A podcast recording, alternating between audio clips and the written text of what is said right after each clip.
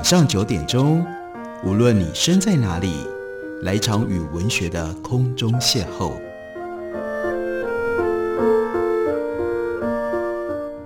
杨照谈书，邀您一同遨游文学世界，认识古今中外的经典之作。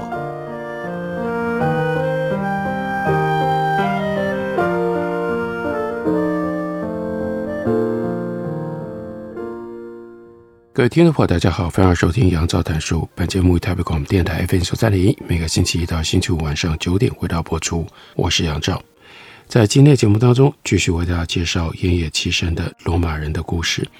奄野七生在一九九二年开始创作这一部，原来是用日文所写成的，对于罗马史具备有高度贡献的一种特殊的说法，涵盖了整个罗马人之所以兴起，罗马帝国。如何开端，如何结尾，这是非常了不起的一部书。三民书局刚刚出版了三十周年经典纪念版，借由这个机会呢，跟大家介绍一下罗马史，绝对非常重要。但是呢，罗马史因为罗马人的制度、罗马人的文化，乃至于罗马人的文化跟艺术，它有太丰富的内容，又跟后来的现代社会、现代世界有着很大的差距。因而，要深入的了解罗马史，不是这么简单的一件事情。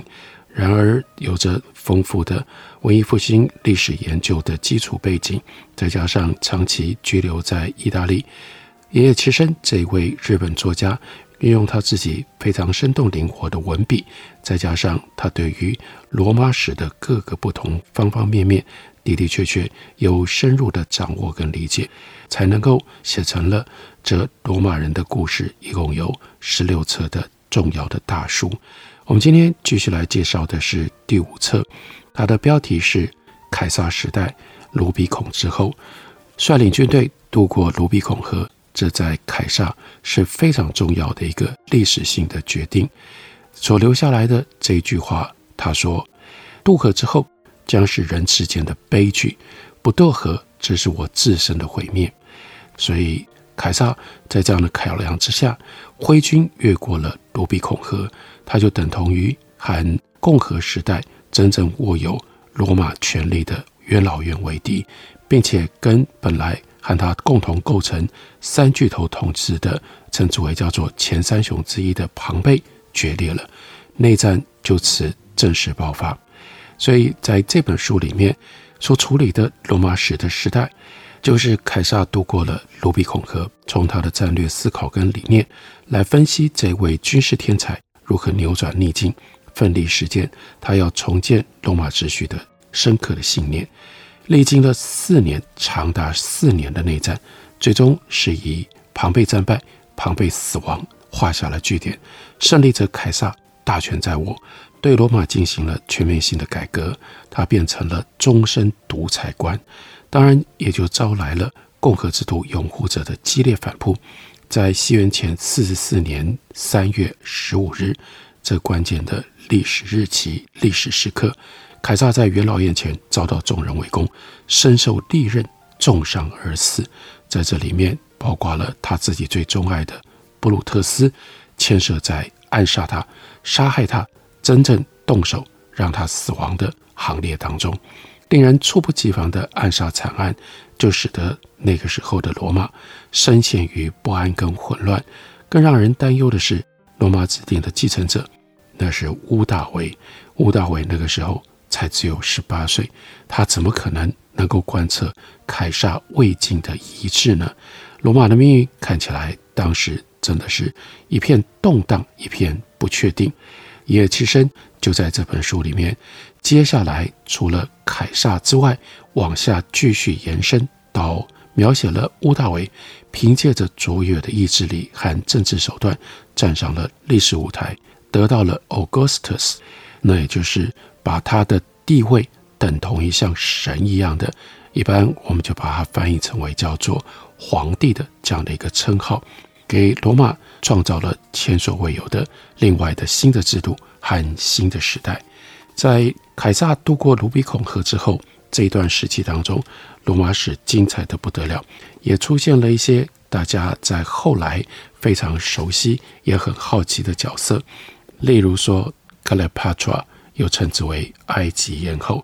那我们来看一下奄野期生，他在这样相对严谨的叙事当中，他要如何处理已经有了身上各种不同神秘色彩，挂上了各种不同传言传奇的克莱帕特拉。他告诉我们。那就是在埃及政治上面所发生的事情。克莱帕特拉跟他的弟弟两个人的父王，也就是托勒密十二世，在埃及王室经常发生的内讧当中，他曾经被逐下王位。后来是靠着罗马对他施予援手，他才能够恢复王位。而托勒密王室也就在这个过程当中，变成了罗马公民的友人跟同盟者。当初在这件事情上，其实关键角色是庞贝。庞贝采取了积极的行动。那在西元前五十九年担任执政官的凯撒，也曾经为了这件事情去积极争取元老院的认同，并且召集公民大会加以否决。托罗密十二世的王位得到实际的恢复，是在西元前五十五年，庞贝手下的将领盖比纽斯。他率领了一个军团前往埃及之后，才得以实现。所以，罗马插手埃及王室的内部纷争已经有了先例。当年和庞贝共同参与这件事情，并努力将这件事情法案化的凯撒，这个时候他就更加认为，在庞贝死了之后，维持埃及政局的安定是他自己一定必须要处理的问题。当时，身为罗马公民的友人跟同盟者的托罗密十二世。在西元前五十一年去世了，身后他有两位女儿跟两位儿子，其中当年年仅十八岁的就是克莱帕特拉，她是长女。在托罗密十二世他的遗书当中规定，第一是由他的长女跟长子共同统治埃及；第二，这长女跟长子所形成的埃及朝廷。会继续作为罗马公民的友人以及同盟者。在当时的埃及，托洛密十二世六十五岁去世了之后，西元前五十一年，他的长女克莱帕特即位，变成了克莱帕特七世。他的弟弟则是托洛密十三世，两个人开始共同统治埃及。那这个时候呢，因为托洛密十三世，也就是弟弟他身边的亲戚排斥这个姐姐。克拉帕特拉，然后呢，另外一边聪明伶俐、好强又野心勃勃的克拉帕特拉，他也不愿意跟在他眼中看起来平庸无为的弟弟共同统治。那因此姐弟反目。这个时候，凯撒就在西元前四十八年的秋天抵达了埃及，在首都的托洛密十三世，因为得到盖比纽斯余党的支持，比二十一岁的姐姐。占有优势，而被逐出首都亚历山大的克莱巴特正在集结兵力，准备夺回王位。所以那时埃及在姐弟相争的内战边缘上。从现实的角度来看，如果那个时候凯撒支持本来在军事上就占有优势的弟弟托洛密斯三世，埃及在政治上就可以获得安定。可是呢，就在西元前四十八年的十月七日。凯撒和姐弟两个人会谈了之后，做出来裁定是要求两个人和解，并且恢复共同统治。凯撒的裁定当然是对克莱帕特拉有利的，正因为这样，就引起了古今多所臆测。以普鲁塔克为代表的史学家都有如下的记载，而多数人对这段插曲深信不疑。那就是说，在凯撒。要进行仲裁的前一天晚上，克莱帕特机巧地藏在被褥当中，由侍者带进到王宫，并且成功地进入了凯撒的房间。凯撒被他的魅力迷住了，最后做出有利于克莱帕特的裁定。另外，有巴斯卡等史学家甚至说，如果克莱帕特有进一步的要求，那么说不定历史就被改写了。奄野期生特别就表示。对于这样子历史上面这么有名的八卦故事，我们其实已经很难断定它的史实性到底有多高了。以克莱帕特拉的性格，这并非不可能发生的事。而这一位凯撒沙场猛虎、情场老将，他也不会是见食不吃啊。所以，经过长年紧张的战争岁月，那个时候凯撒五十二岁，作为这样的一个胜利者，他应该也会想要休息一下。站在凯撒面前的是下了一生最大的赌注，浑身上下都充满了魅力的二十一岁绝色美女。这位年轻的女王多彩多姿，风度娴雅，而且富有幽默感。如果只靠肉体上的爱而没有精神上的交流，是不可能能够长期做凯撒的情人的。那所以这个时候我们所看到的，应该是同样具备冒险家性格的凯撒跟克拉帕特。他们发展成为情人的关系，不过仍然留着关键的问题，那就是是不是真的因为凯撒成为克拉帕特魅力的俘虏，所以凯撒才做出了那样的裁定，要求托勒密十三世跟他的姐姐恢复共同统治呢？这是历史上面严肃的重要的问题，也必须用一种认真严肃的态度，从史学的角度来予以探索。予以回答，盐野七生会给我们什么样的回答呢？我们休息一会儿，回来告诉大家。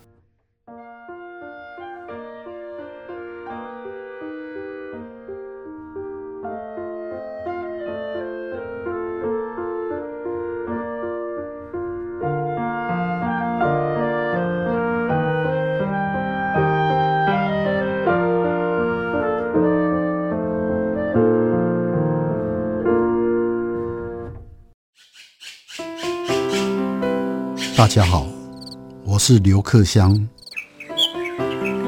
亲近自己的城市，找回城市的温暖。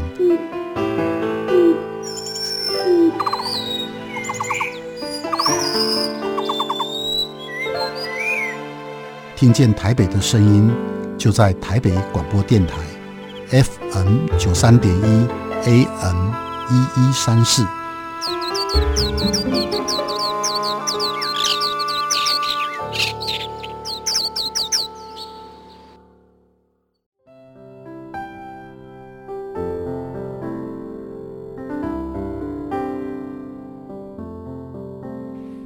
见台北的身影，拥有颗热情的心，有爱与梦想的电台，台北广播 FM 九三点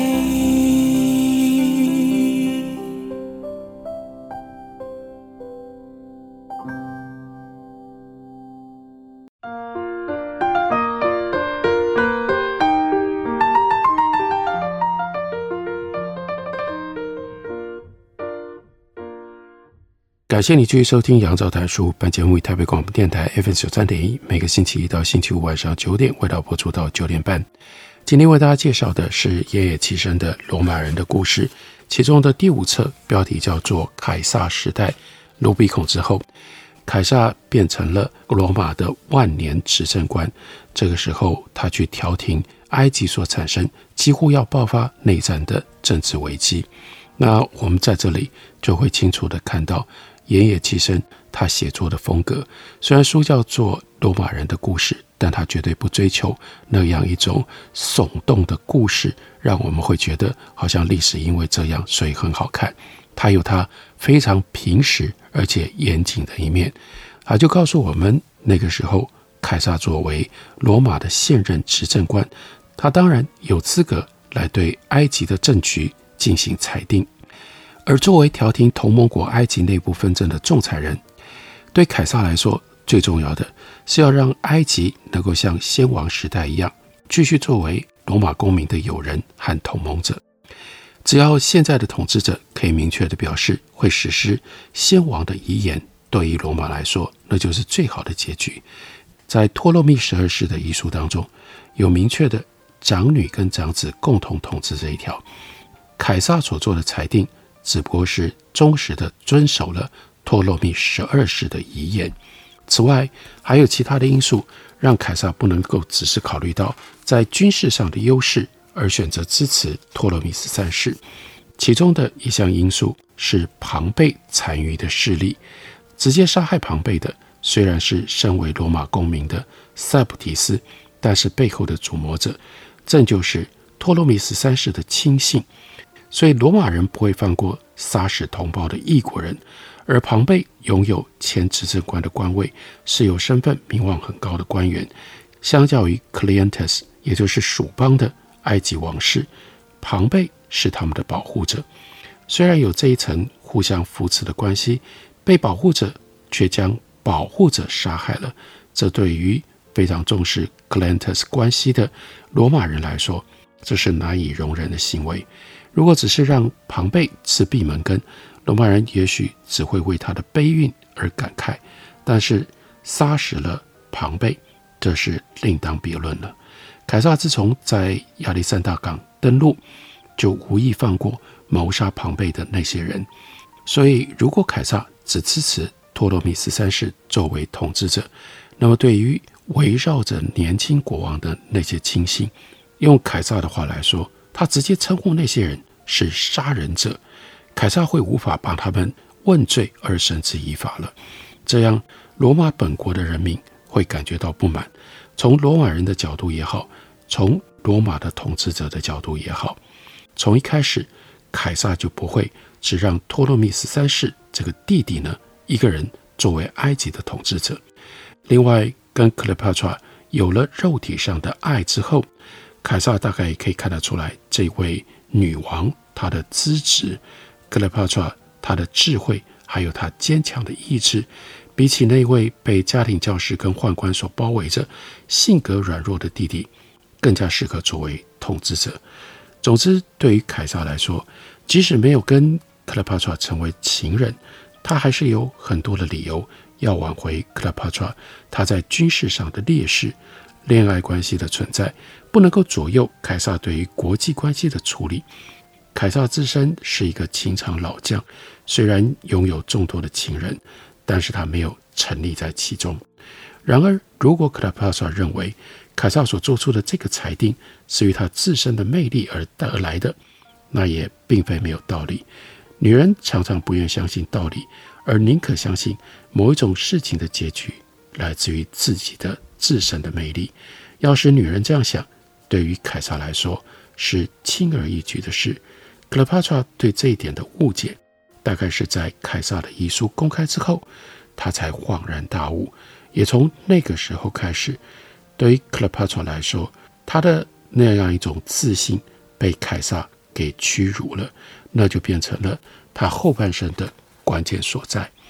所以在书里面，经过了非常复杂的凯撒被暗杀，兴起了接下来的种种军事动荡的因素，描述了这些过程之后，书的内容。又回到了 Cleopatra，不过这个时候我们再度见到 Cleopatra 的时候，那个时候凯撒已死，而在东部主宰埃及的权力者变成了安东尼。在东部这个时候，没有任何的障碍摆在安东尼的面前。东方的诸侯一向都是依附胜者，这是东方人的一种延命之计。因为东方虽然有强大的经济力，但是在军事方面，绝对不是罗马的对手，所以安东尼在率军前往东方的时候，一路上并没有受到任何的阻碍，就顺利到达了位于小亚细亚东南部的西里西亚省。停留在西里西亚的首都期间，安东尼这个时候就命令埃及女王克雷帕特前来跟他会面。对于负责恢复罗马世界东部秩序的这个时候，承担着负责恢复。罗马世界东部秩序责任的安东尼来说，再度确认他跟埃及同盟国之间的关系当然是很重要的，所以有必要跟同盟国的领袖会面。埃及跟罗马之间长期以来存在着同盟关系，不过克莱帕特拉曾经在军事上援助过布鲁特斯还有加斯蒂亚斯，所以这次安东尼传令叫他前来，是准备对他加以斥责。因为在这个之前，他曾经站错边了。接着呢，当然就要更新罗马跟埃及之间的同盟关系。早在凯撒将克莱帕特拉带回罗马的时候，安东尼就见过他。不过当时的克勒帕特拉身为罗马的同盟国埃及的最高统治者，又是安东尼的上司，也就是凯撒的情人。但是到了这个时候，克拉帕特却必须听命前来拜见，坐上了罗马第一把交椅的安东尼。光是这一点，就大大的满足了安东尼的虚荣心。不过，在这个互动关系当中，技高一筹的是克拉帕特。要用什么样的方式在最高权力者面前出现，可以收到最好的效果呢？克拉帕特显现了他过人之处。在凯撒面前出现的时候，克拉帕特机智地藏在被褥当中，成功进入凯撒的房间。当被褥打开的时候，眼前突然出现二十一岁年轻貌美的女王。对出身名门贵族而且有真正贵族精神的凯撒，财富不会使他满足，必须以智慧来获取他的欢心，才能够得到最好的效果。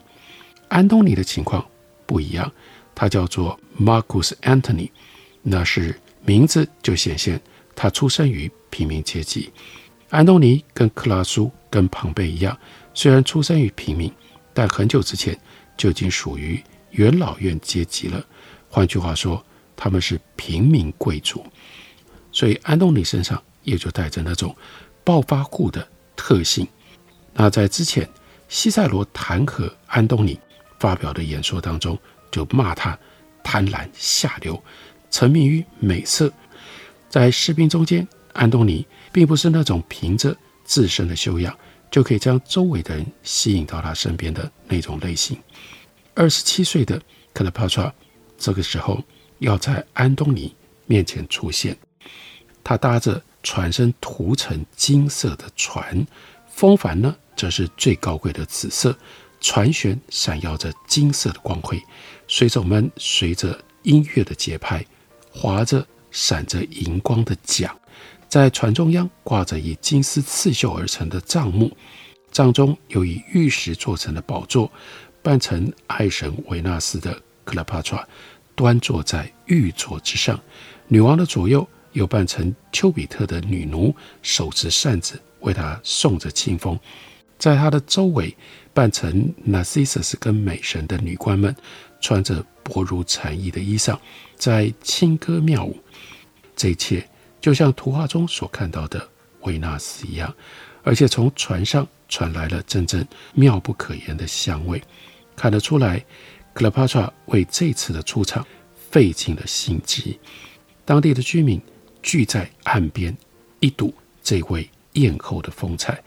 克勒帕特拉早就对安东尼的个性跟才能了若指掌，并且将安东尼和凯撒做了比较。非凡的女人。必须面对他一生最重要的问题。现在的克勒帕特拉要处理的这个问题，会关系到他以后的道路：是要选择真正的男人，还是选择没有一流才能，但是呢可以操纵在手的男人呢？克勒帕特拉就选择了后者，因为他知道他可以操控安东尼，而他选择了安东尼，他后来的道路，乃至于他最后的。命运也就跟随着安东尼而被决定了。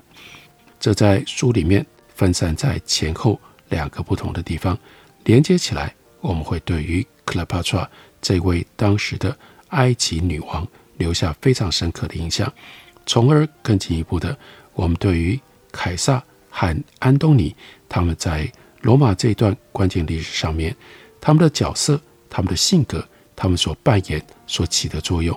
也就有了非常深刻的印象。爷爷七生的罗马人的故事，介绍给大家，推荐给大家。感谢您的收听，我们明天同一时间再会。